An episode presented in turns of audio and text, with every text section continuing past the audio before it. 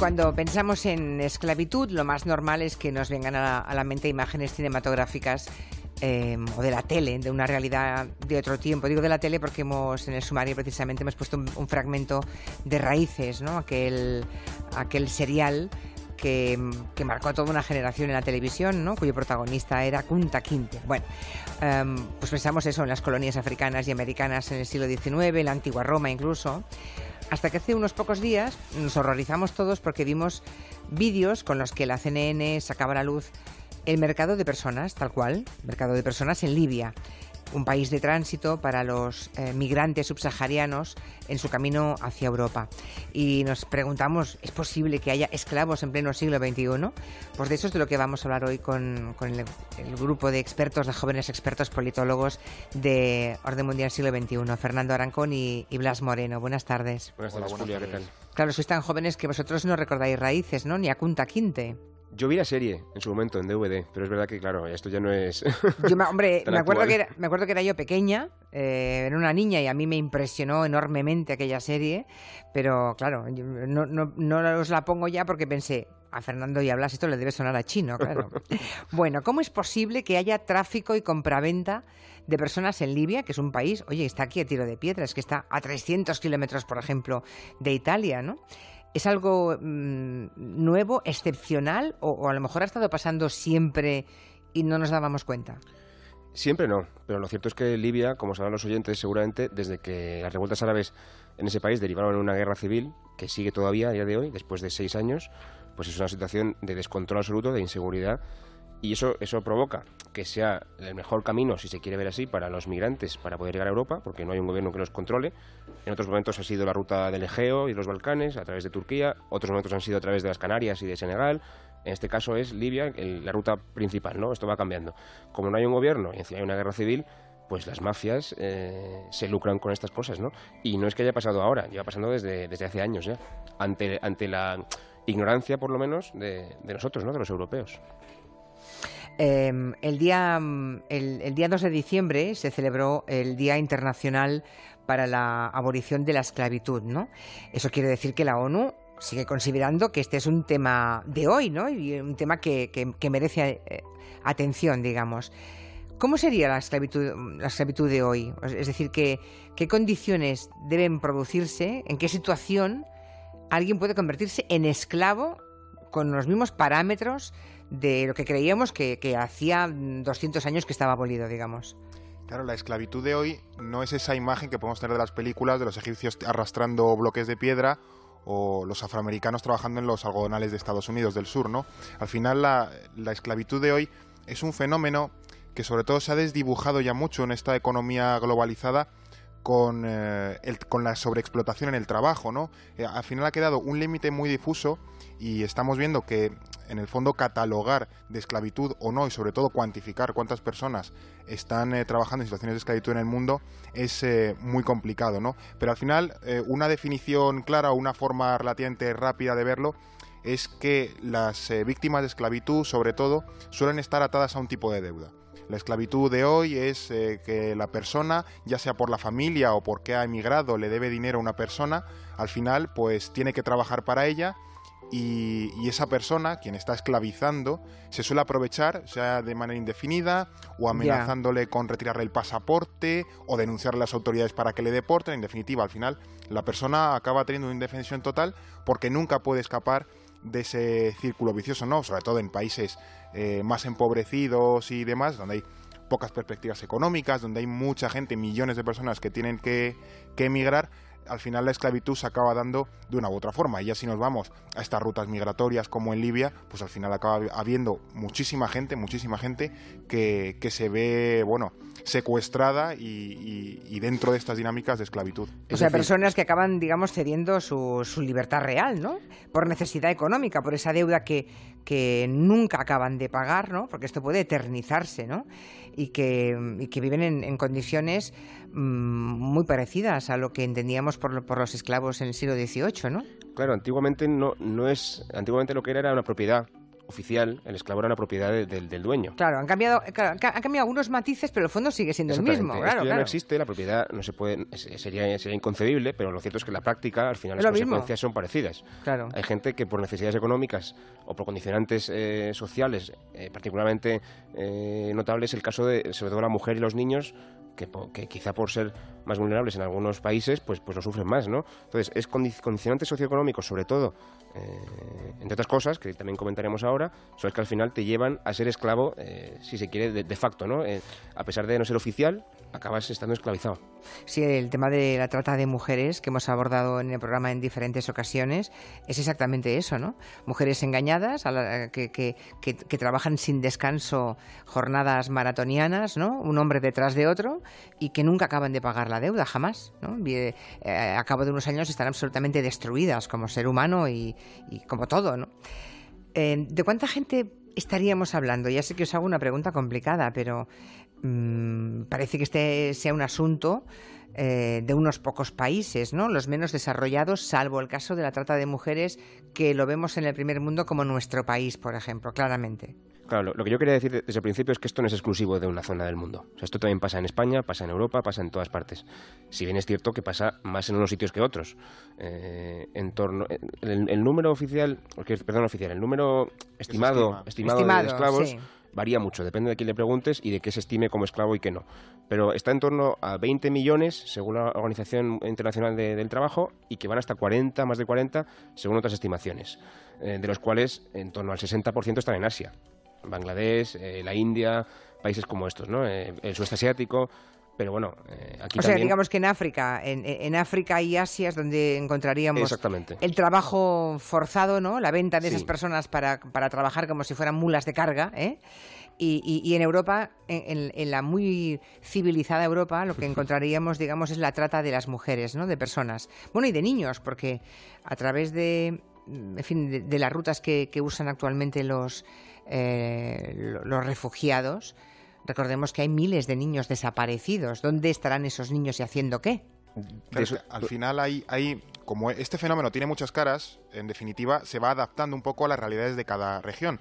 En, eh, en, Asia, en Asia Pacífico, en la zona del sudeste asiático, tiene mucha relación sobre todo con el, con el trabajo, con el trabajo en fábricas, con el trabajo relacionado con las deudas. Textil, sobre todo. Efectivamente, en África a lo mejor más con las migraciones, en América Latina con la extracción de recursos naturales, en Europa, como ya hemos visto y, queda evidente, con la trata de personas. O sea, en, definitiva, cada, bueno, cada, cada, región o cada zona se, va adaptando o adapta la, forma de esclavitud o predomina una forma de esclavitud en consonancia pues un poco con las realidades más amplias de la, de la propia región. Y por cierto, si me permites, Julio, un momento, se nos olvida hablar también de matrimonio forzado.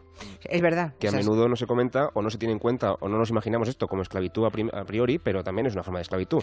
Al fin y al cabo, que a una niña eh, la casen forzadamente con un señor mm, que tiene 50 años más que ella y que se dedique toda su vida a cuidar de él y de su casa, no deja de ser y a parir, y a parir a una edad en que muchas mueren en el, intento, Por supuesto, también, claro. Entonces, al final son víctimas de explotación sexual dentro del matrimonio y también son trabajo forzado dentro de, su mismo domicilio, ¿no?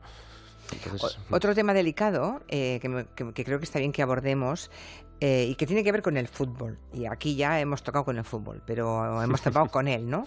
Pero será bueno que comentemos que se está criticando mucho a Qatar. Ya sabemos que Qatar es el país que va a organizar el Mundial de Fútbol del 2022 y las noticias que llegan de las condiciones en las que están trabajando los que construyen las infraestructuras y bueno todo lo que es necesario, instalaciones y demás para coger un mundial, se acercan mucho al esclavismo, ¿no? O sea, ¿se va a jugar un mundial de fútbol en estadios y en lugares construidas construidos por manos de obra esclava? A falta de ahora matizar todo esto, sí. Eh, bueno, el Mundial de Qatar ha estado lleno de controversia desde que se ha comprado el propio Mundial hasta el no estrictamente futbolístico con las fechas, que se va a jugar en invierno y en verano, porque evidentemente ahí no hay, no hay quien dé una patada al balón con el calor que tiene que hacer en verano, pero eh, todos los estadios y todas las infraestructuras se han estado construyendo bajo un sistema eh, que está, que predomina en la, forma, en la zona de Qatar, Emiratos Árabes, Arabia Saudí y Bahrein, que es el sistema kafala. ¿En qué consiste esto? Pues básicamente que en, eh, estos países los empleadores eh, acuden a países como India, como Bangladesh, como Pakistán, como Filipinas, eh, recogen, un, contratan allí a, un, a miles de personas, a miles de trabajadores, se los llevan a los países, a estos países árabes, a Bahrein, a Qatar, Arabia Saudí y demás, en definitiva ya como contratados, ¿no? Pero, pero se reservan, por así decirlo, el, el, derecho a dejarlos volver. Se quedan sus pasaportes, les hacinan en, bueno, en barracones eh, totalmente expuestos al calor, en, condiciones prácticamente inhumanas, hacinados totalmente. Viven como, prácticamente les tratan como si fueran ganado. Sí, sí, absolutamente, sí, sí. Y luego, evidentemente, jornadas de sol a sol y menudo sol y sol que hay en Qatar, en construyendo estadios y construyendo todas las infraestructuras eh, que se estaban preparando para este Mundial de 2022. Desde hace muchos años, eh, organizaciones como Amnistía Internacional o Human Rights Watch han estado criticando este sistema kafala y poco a poco eh, empezó Bahrein hace unos años y Qatar y Arabia Saudí se han sumado en esos últimos tiempos a empezar a derogar, eh, bueno, al menos este sistema, empezar a derogar este sistema porque era flagrantemente esclavista y daba pie a unos abusos que, bueno, que perjudicaban a miles y miles y miles de personas, porque además en estos países se da la casualidad de que tienen tal, tal boom inmobiliario y tan tanta mano de obra que la cantidad de inmigrantes allí supera por muchas veces a los propios nativos. Y en definitiva, pues puede haber a lo mejor un catarí por cada cuatro extranjeros. Y que además. Que son, esclavos que trabajan a su servicio, ¿no? Efectivamente. Y esto dice que, o sea, esto de contratar en origen y llevarse mm, a miles de personas de Filipinas, por ejemplo, o de otros países, se llama sistema kafala. Eso es. Y esa gente, muchos de ellos jamás regresan a su país, nunca.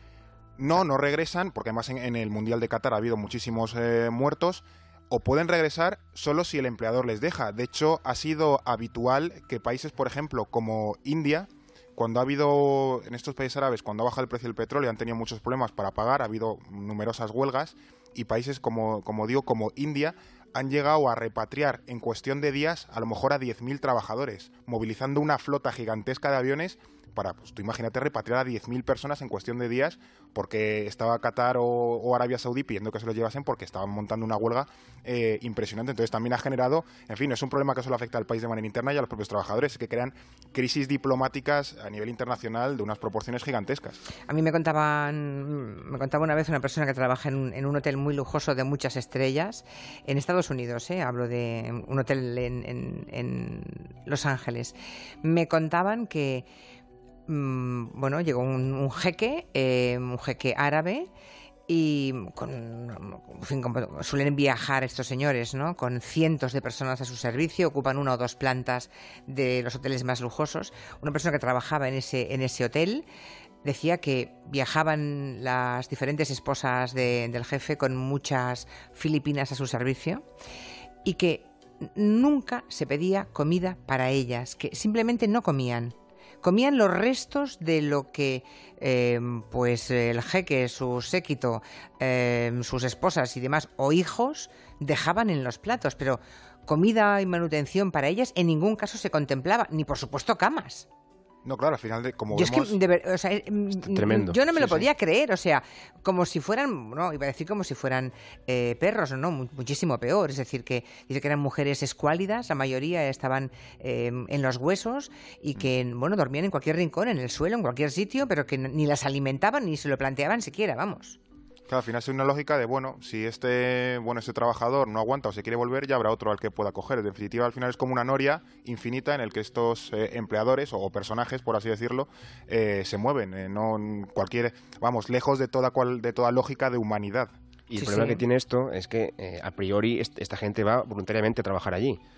Es decir, es, muy, es mucho más difícil cuantificar y, estudiar la, esclavitud moderna porque no es simplemente capturar a alguien y, encarcelarle. Esto es, alguien quiere trabajar voluntariamente en un país y entonces cuando llega allí se le esclaviza. Eh, esto nos no remite a los condicionantes que hablábamos antes económicos que obligan a, un bangladesí o a un indio a decir que se quiere ir a un país extranjero a trabajar sabiendo que la condición eh, en la que va a estar es, terrible. Pero a lo mejor es que no le queda alternativa tampoco. Claro, y a lo mejor, a lo mejor, aparte de que no le quede la alternativa, a lo mejor es que cree que va a recibir un sueldo y que algún día volverá a su país, ¿no? Y que será tratado como mínimo como un ser humano. Es que eso es lo que buscan un poco. Tú ten en cuenta que la situación en muchos lugares de Bangladesh, India o incluso Filipinas es desastrosa. Entonces ellos se plantean, mira, no me tengo que pagar el viaje porque me lo paga el empleador, voy a trabajar, a, por ejemplo, al Mundial de Qatar 3, 4, 5 años, hago una pequeña fortuna que para los estándares de su país es enorme, se vuelve y ahí pues puede empezar a, tener una vida mejor o levantar un negocio y tal. Pero claro, muchos acaban engañados. Dicen por aquí en Twitter un oyente que todos conocemos el trato que se les daba, por ejemplo, a los jeques en Marbella y que todo el país aplaudía. Yo, yo a mí nunca nadie me había contado, con, el detalle que me lo contó esta persona que trabajaba, que era un empleado de alto nivel, ¿eh? un empleado, un empleado eh, en relaciones públicas de un hotel de, de lujo. Yo nunca me había encontrado ante la realidad de saber que esos señores viajan con cientos de personas a su servicio, para las que nadie prevé una cama ni, ni un bocadillo, vamos, o sea, ya se apañarán, ¿eh? ya dormirán donde puedan y ya comerán lo que sobra de los platos siempre generosos y siempre lujosos y sibaritas de, de los señores. En fin, em, me envían un, una noticia de una princesa emiratí, de Emiratos por tanto, que la han llevado a juicio por esclavizar a sus sirvientas. Dice, las princesas emiratíes llegan al juicio contra sus sirvientas. Trabajaban sin seguro hasta la extenuación, dormían en el suelo, se alimentaban de, de sobras, habían perdido de vista su pasaporte para siempre, lo custodiaban sus verdugos. Son las espeluznantes condiciones en las que 23 mujeres servían a la princesa emiratí Sheikha Hamda al-Nayak que tiene 64 años, y a sus siete hijos. Un calvario que desbarataron durante un viaje a Bruselas cuando se zafaron de uno de sus patronas y denunciaron su esclavitud. Bueno, una corte belga acaba de inaugurar el juicio. Eh, en este caso, claro, en un país extranjero, pues las, las esclavas pudieron, pues eso, zafarse de, de sus patronas y pudieron escapar. Pero ¿Cuántas no lo hacen? ¿Cuántas no lo hacen? ¿no? ¿Cuántas no lo hacen? Tremendo. Esta era noticia de este mismo año, ¿eh? de hace unos meses, esto de las princesas emiratíes que estaban siendo juzgadas. El esclavismo en el siglo XXI. Vamos, en el 2017, para dar más señas. Hasta aquí la crónica de hoy. Gracias a los dos. Muchas gracias. Buenas tardes, Julia. Buenas tardes. De 3 a 7, Gelo con Julia Otero.